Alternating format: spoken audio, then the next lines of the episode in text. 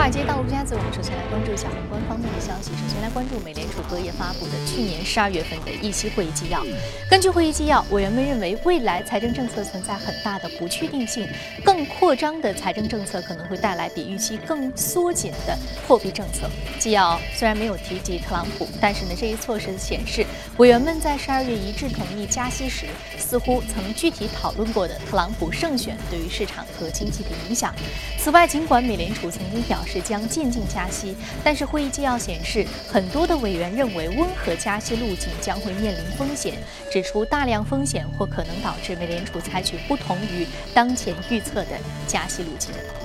美国当选总统特朗普周三宣布提名苏利文·克伦威尔律所合伙人克莱顿为美国证券交易委员会主席。特朗普表示，克莱顿在金融监管领域有着丰富的经验，他出任 SEC。主席将帮助美国金融机构更好地在制度框架之内创造财富和就业。根据了解，特莱顿擅长为并购交易、资本市场发行、监管和执法程序提供咨询服务，曾经参与阿里巴巴等备受瞩目的首次公开发行。我们来看一下欧洲，英国首相特蕾莎梅昨天火速选定了资深外交官蒂姆巴罗爵士出任美国驻欧盟大使，顶替周二突然递交辞呈的原驻欧大使伊万罗基斯。罗基斯在辞职信当中表示，政府成员对其提出的英国脱欧建议不感兴趣，对其警告脱欧的复杂性不予理睬，暗示政府思维混乱，缺乏严肃庄重的多边谈判的经验，为英国政府脱离立场或将导致的后果表达了忧虑。经济合作与发展组织日前发布研究报告称，部分发达经济体国家的房地产价格已经升至危险水平。市场一旦过热，将会导致房价大幅下跌的风险上升。过去几年，加拿大、新西兰和瑞典等发达经济体国家的房价迅速上涨。眼下，包括加拿大和瑞典在内的许多国家都出现商业性地产和住宅价格非常高，与稳定的房地产市场不一致的情况。无独有偶，欧盟金融风险监管机构近期也警告称。包括英国在内的八个国家的房地产市场，在低利率环境之下有过热的风险。随着2017年伊始国际油价继续去年下半年开始的反弹趋势，美股能源板块也随之上涨，开采、炼油到油服钻井等板块出现持续的涨势，并且获得机构看好。过去一年以来，在油价上涨的推动之下，各类能源股的涨幅明显。切萨皮克能源、西南能源还有墨菲石油，自去年年初的低点，累计涨幅分别达到百分之二十五、百分之六十五和百分之八十二，大幅跑赢了美股大盘。有机构表示，二零一七年美国股市将迈入强劲的牛市，而能源股将成为推动美国股市上涨的重要动力。好，刚刚我们浏览完了宏观方面的消息，接下来我们再来关注一下美股三大指数的一个变化。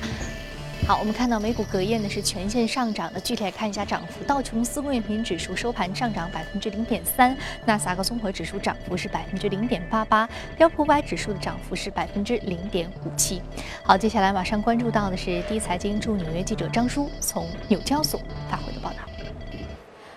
美股上涨，我们看到今天道指是上涨了四十点，离两万点的大关只有不到一百点的位置。而今天市场是在包括消费者、非必需品板块以及材料板块的领涨上上涨。而周三我们看到市场还密切关注的就是联储发布的这份十二月份的会议纪要了。投资人普遍期望看到的是美联储对于特朗普的财政政策能否有一些评论。但是在这份报告中，我们看到美联储强调了未来财政政策的一个不确定性，并且也表示未来的政策可能会随着预期扩张的一个财政政策有一些调整，这也是会影响着美联储未来货币政策的一些波动。在宏观经济方面，我们看到最新发布的一个贷款申请的数量在上周是锐减了百分之十二。虽然该数字在节假日的时候都会下降一些，但是考虑到今年这一数字一直在稳步的上涨，因此上一周的这样子一个下跌显得也是尤为的突出。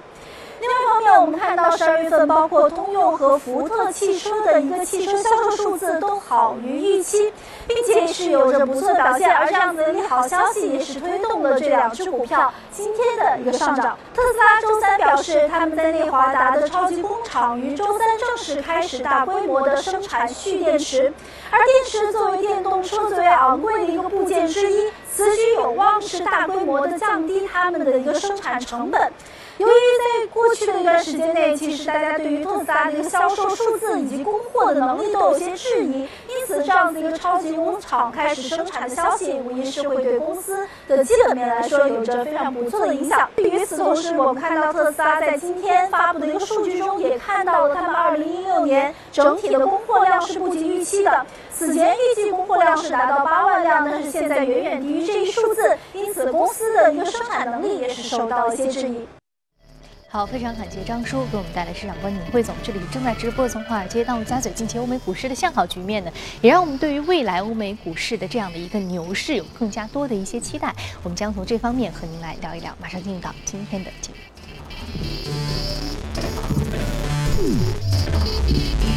好，今天我们请到现场的嘉宾呢，是来自于。呃，这个巨派投资的首席策略官许戈先生，许老师早晨好，新年好。我们看到欧美股市开门红啊，给我们一个比较不错的一个开年表现。那未来我们也看到他们的经济数据足以支撑其企业的这样的一个比较好的这样的一个未来的一个增长的盈利点啊。那么在您看来，呃，未来这个牛市会一直往上走吗？至少今年来看的话，呃，其实呃，去年的话，全球经济到了三季度就开始出现一个。呃，比较好的迹象，但是市场有点存疑，呃，质疑它的这个经济的反弹会不会有问题。三季度去年的美国的 GDP 增长是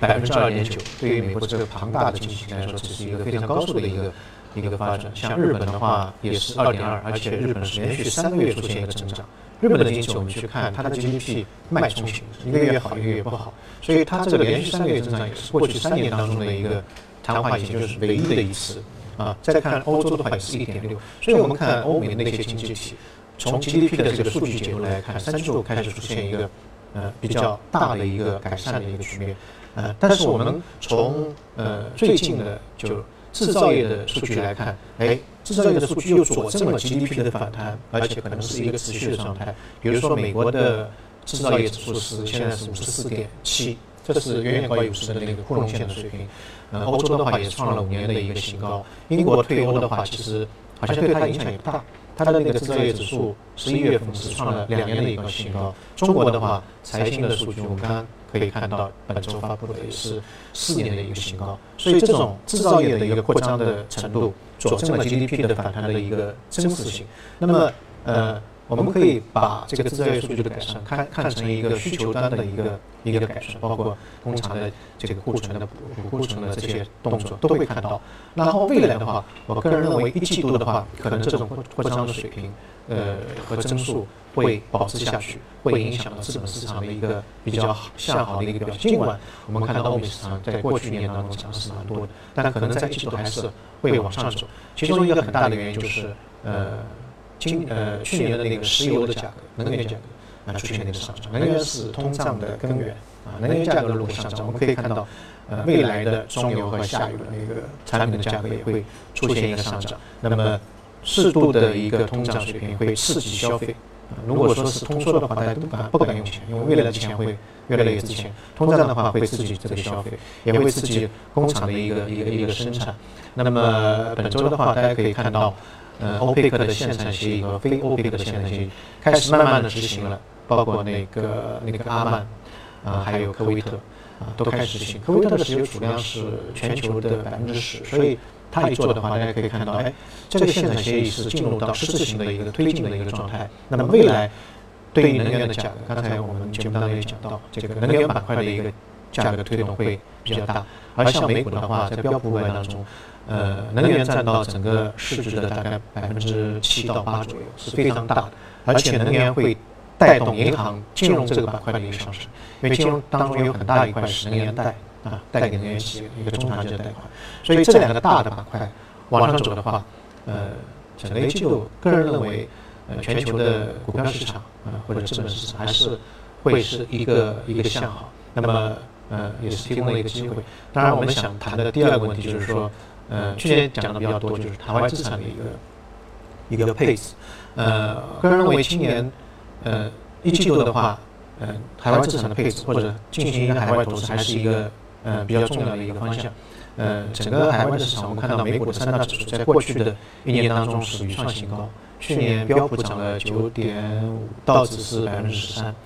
呃，那个澳大利亚指数都涨了百分之八。那么，其实在国内的 A 股市场相对来说它比较低迷，去年是跌了大概百分之十二到十三左右。所以这种差异的话，可能会呃让资金还是继续在海外进行投资。当然，最近一段时间大家也看到，呃，海外投资的这个渠道可能也在也在收窄。那么，其实有其他的方式，比如说我们还有那个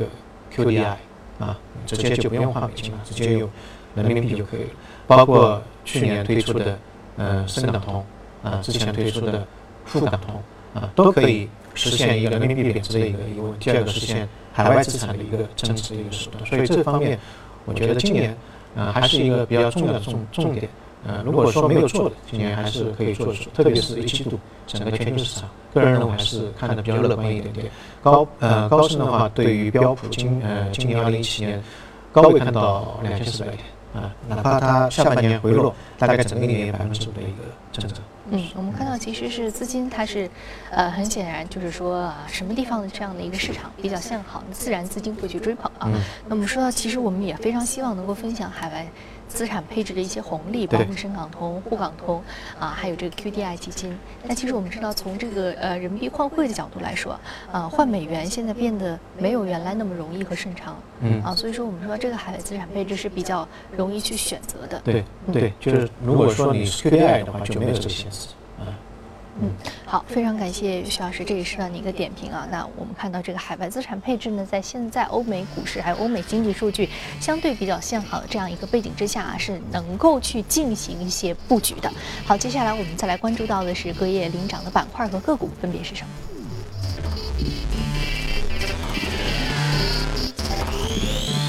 板块方面，联合企业、服务、金融、医疗健康和消费品是领涨的。我们再来看到个股方面，个股方面呢是来自于技术、生物科技、个人服务，还有电信服务板块的相关个股是领涨的。那今天我们要说到的一只个股是生物医药板块的一只个股，上涨幅度百分之二十二点八三，目前的价格是二十五点八八美元每股啊。抗癌新药的研发进展可能会加速。嗯，那生物医疗的板块的一只。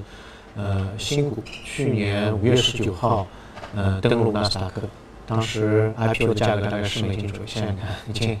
二十五美金了，这个翻的倍数是相对来说会比较快。生物医疗的这个股票，它的特征就是跟随着它的新药的研制进程，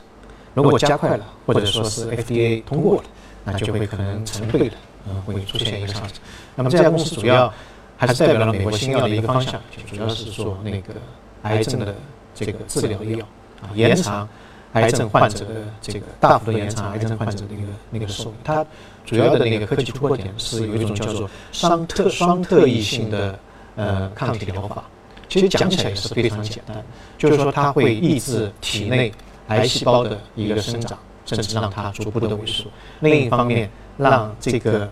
整个的抗体当中，免疫系统当中对于癌细胞的杀伤的细胞。它的生命力和攻击性增加，所以一方面的力量在往下走，就癌癌症癌细胞的力量往上往下走，然后攻克那个癌细胞的那个力量往上走，这个平衡打破之后，那就可以比较长的延长它的那个那个那个寿命期。那么去年年底的时候呢，也是花旗也是对它的那个呃评级呢进行了一个一个提高，并且把它的目标位定在二十六美金。那么最近因为有消息说它的整个新药的上市啊，上市还谈不到，就是从二期到三期的这个进程可能会会缩短一点，这个对他来说是一个非常大的一个利好，就是我们可以看到希望，或者我们看到希望你有没有进一步了，所以它的价格就突然间往上走。当然我们看生物医疗的药品，它的这种异动。呃，背后基本上都是这个情况，要么就是被并购，要么就是这个新药的。嗯，就是两个主题，一个是新药研发的突破，另外一个就是行业的兼并重组。对，嗯，所以我们每次说到生物医药板块就是这样，而且生物医药板块它本身抗周期性，所以说它和这个整个大的经济走势呢关联不是非常的大。对，好，我们非常感谢徐老师这时段给我们点评啊，这只个股就是说它一个抗癌的这样的一个技术啊所进行的一个研发的突破。好，接下来我们进一段广告，广告回来继续接着聊。好，欢迎回来，这里是正在直播的《从华尔街到陆家嘴》。接下来我们来了解一下有关于公司方面的最新资讯。一月四号晚，随着鼓励认输，神秘的围棋大师 Master 对人类顶尖高手的战绩停留在六十胜零负一。而令人尴尬的是呢，这唯一一场和其呢，还是因为这个棋手掉线系统的自动判和。那包括柯洁、朴廷桓，还有景山裕太在内的数十位中日韩围棋高手，在三十秒一手的快棋对决当中落败。而昨天晚些时候，AlphaGo 的团队在 Twitter 上发文证实，Master 就是此前战胜李世石的啊 AlphaGo。有人表示，啊，人工智能的新时代终将到来，但是没有想到会这么快。宝马、英特尔与 Mobileye 周三联合表示，计划在今年下半年开始在美国和欧洲测试一个由大约四十辆宝马七系组成的无人驾驶车队。三公司去年七月宣布达成战略合作，以开发无人驾驶技术，力争在二零二一年之前让全自动的驾驶汽车上路。美国汽车厂商周三发布的数据显示，二零一六年美国汽车行业的新车总销量创下了历史新高。根据通用汽车公司的估计，去年美国汽车行业的总销量达到一千七百五十万辆。福特汽车公司则是估计，二零一六年行业的销量达到一千七百八十万辆。美国百货巨头梅西百货周三发布业绩展望，十一月至十二月假日季的销售同比下滑百分之二点一，维持全年销售下滑百分之二点五至百分之三的预期。梅西百货还公布了首批六十八家关闭门店的名单，首批将裁员六千两百人。另外呢，三千九百名受关店影响的员工，公司将视情况来安排岗位。梅西百货称，公司要把主要的精力集中在网店和表现优异的门店上，关店可以节省公司开支五点五亿美元。梅西百货股价盘后重挫百分之九。苹果公司周三证实，计划向日本软银集团旗下的科技创投基金远软银软景远景基金注资十亿美元。甲骨文、高通、富士康也宣布将投资这一基金。软银去年十月宣布成立主要投资于科技领域的远景基金，目标呢是未来五年向全球科技行业投资至多一千亿美元。该基金将在未来几周之内正式推出。好，浏览完了公司动态，我们再回到资本市场，和嘉宾聊聊值得关注的板块和个股分别是什么。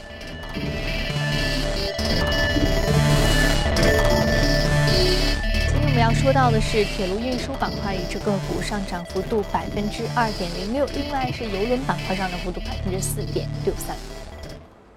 嗯嗯，好我们知道 CST 是铁路运输的一只个股啊。嗯嗯，对，其实 这两个板块在美国的呃最近表现也比较好，因为可能也是随着他们圣诞节啊、元旦啊这个运输开始起来了。当然，中国可能后发制力，因为春春节马上到了，春运的这个热点可能会慢慢启动。那么这家我们今天讲的美股，美股呢，它其实在美国当中还算比较大的，整个市值三百三十六个亿。嗯，铁路一般都是重资产的公司，包包括那个机车也好，下面的铁轨也好，当然这些都是一般是私人投资比较多一点。去年它的表现，作为一个非常传统的这个企业的话，去年表现是百分之四十的一个增长，它的股价啊，所以是远远跑赢呃大盘的，也是蛮蛮罕见的。因为美国的，我们讲到美国的铁路板块的话，呃，梳理一下的话，大家如果要去投美股，嗯嗯，投那个铁路运输的话，呃，去看它里面有两块，一块是客运的，就运人的；一块是货运的。但客客运那一块在呃美股当中表现一般是不太好的，甚至还是可能下跌的。货运那块相对来说会表现比较好一点，因为整个经济起来之后，工厂的需求也好，原材料的运输也好，都要通过这些运输。而且美国的基建相对来说会，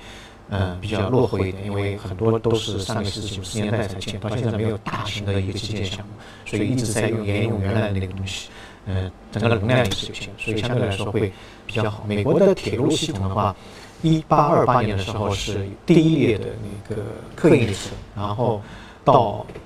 到一九五六年之前，客运或者说铁路股票都是非常好。但到一九五六年之后呢，因为有一个周期的高速公路发出来，然后美国的整个高速公路建设如火如荼，有很多的非常好的高速公路出出现，所以对于铁路的，特别是客运的打击，嗯、比较大。我之前看过一个资料，就是说八十公里以上的这个行程，在美国人当中，他选择第一选择是公路，嗯嗯，达到百分之六十，就六成人会选择公路，因为他的那个高速公路的收费也是非常的低廉，这是一个很重要的一个因素。然后百分之三十九是选择那个飞机，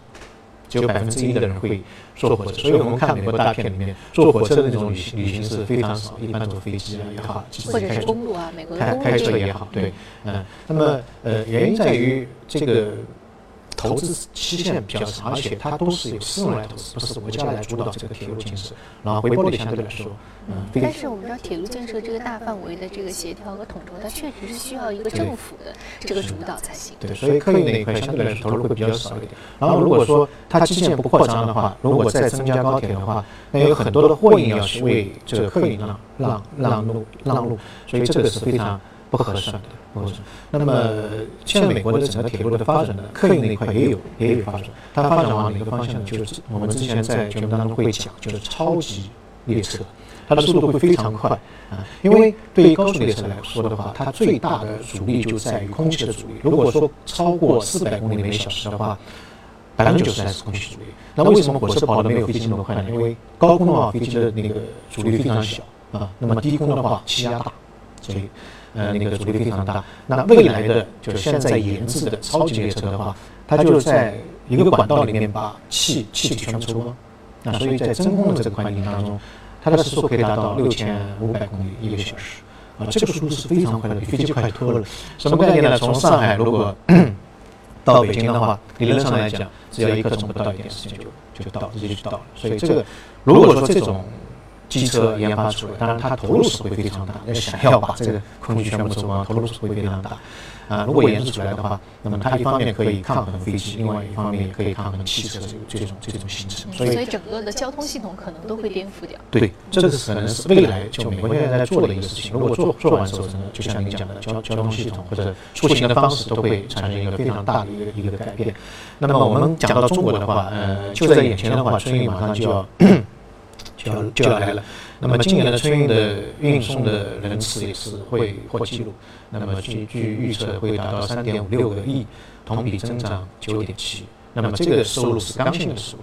所以未来可能这个概念会被慢慢的炒热起来啊。这个这个是一定要发生的。从一月十三号到二月二十一号，就是。这个春运期间啊，这个可以大家多关注一点。嗯，好，春运板块带来一个投资机会。另外，我们再来看到的是另外一个板块，另外一个板块也是这个旅游板块，和刚刚我们说到铁路运输是相辅相成的，是一个上下游的关系。对，旅游旅游这个板块的话呢，其实我们今天讲的是一个挪挪威的游轮。呃，为了做这个节目，我去翻了他一些资料，觉得蛮蛮有趣的。他到今今年呃夏季之前要进入中国市场，现在中国市场还是没有。它这个游轮非常非常大，大到什么样一个程度呢？就在甲板上，它有一个花园，有个公园，不是花园，有个公园，就跟陆地上一样。还有一个赛车场，就是可以跑那个卡丁车。当然，游泳是那种标配的话，都是有。呃，整个就是服务人员在这个船上有一千多个人，所以这里巨型游轮非常大，所有的设施都可以满足，可以符合长时间的在海海面上面漂泊，而且不会让你感到寂寞。啊，这是一个呃非常大的一个一个一个概念，所以。呃，今年的话，呃，随今年的话，看那个携程的报告，今年出境游的话，可能要达到六百万，嗯，也是一个呃最大的历史上创规模的一个出境的人数。所以春节的话，我觉得这个板块可能会被经常谈起啊，这是一个符合节奏的一个春节的一个。对，非常契合现在春节临近了，今年春节来的比较早。我们说这个游轮板块是整个旅游板块当中比较特殊的一个板块，就是它很适合合家欢，就是带着小朋友、带着老人啊，它不需要去行进很多的路径，而且整个游轮上面很多这个游轮配套设施也比较健全。但是游轮它是一个，我们说一辆游轮，呃，它就是一个单一的这样的一个产品。对对，它一一辆游轮就是一个产品，就是一个一条线路。嗯。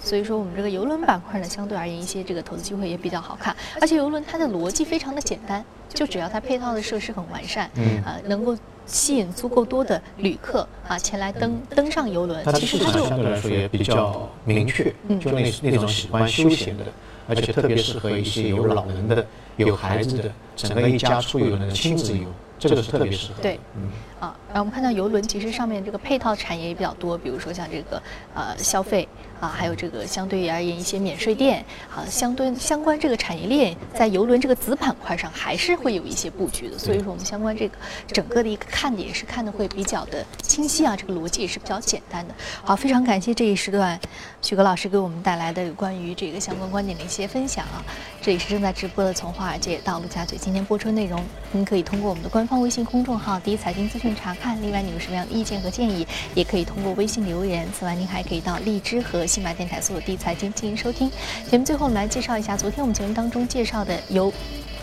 乐视和贾跃亭等投资的法拉第未来公司在拉斯维加斯发布了第一款量产的车型 FF 九一。这款新车到底怎么样？一起来了解一下。